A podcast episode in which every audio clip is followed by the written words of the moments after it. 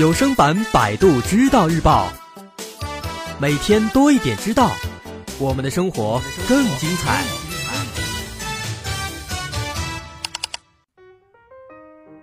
今天咱们来讨论一下失忆。现在啊，一些什么车祸失忆啊、过度悲伤导致失忆啊、选择性失忆啊，这些东西，近些年来，尤其是电视剧当中，特别喜欢用这种梗。那么在现实生活当中，比如说出车祸撞到头了，真的会丧失记忆吗？啊，今天咱们就让专业的神经科医生来给我们解答。首先说记忆，它是过去的经历过的事物在头脑当中的一个反应。由于记忆存在，使得人们能够利用以往的经验学习新的知识。但是呢，当各种原因导致我们跟记忆相关的神经结构或者神经递质受损的时候，那就有可能出现永久性的记忆障碍，从而导致患者的生活质量严重下降。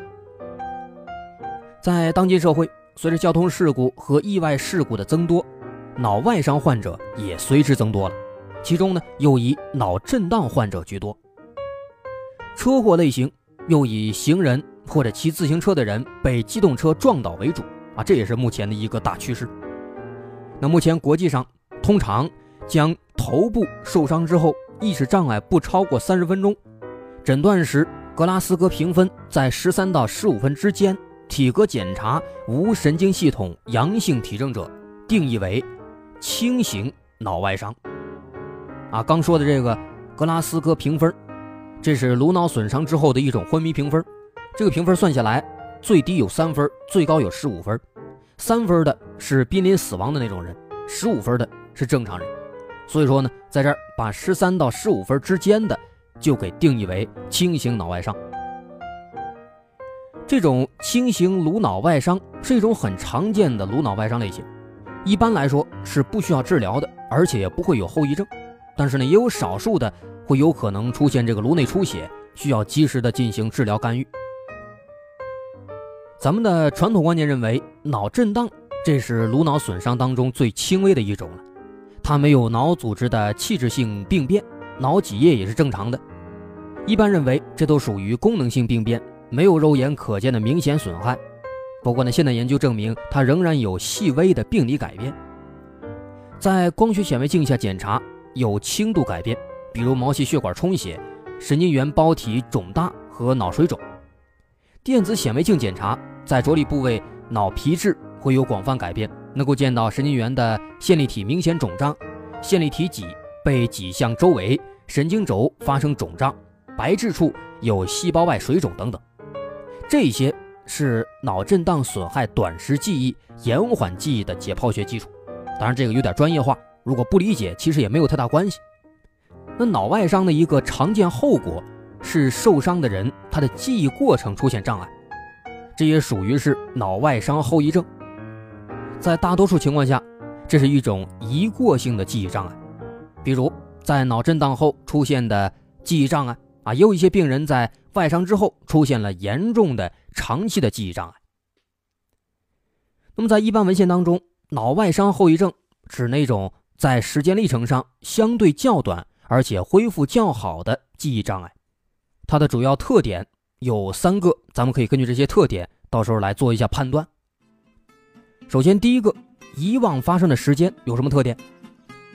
脑外伤后遗症通常在脑外伤后会立即发生，当头部受到了足够强度的打击的时候，患者会失去知觉，不省人事。随着意识状态的恢复，患者出现躯体运动和言语活动。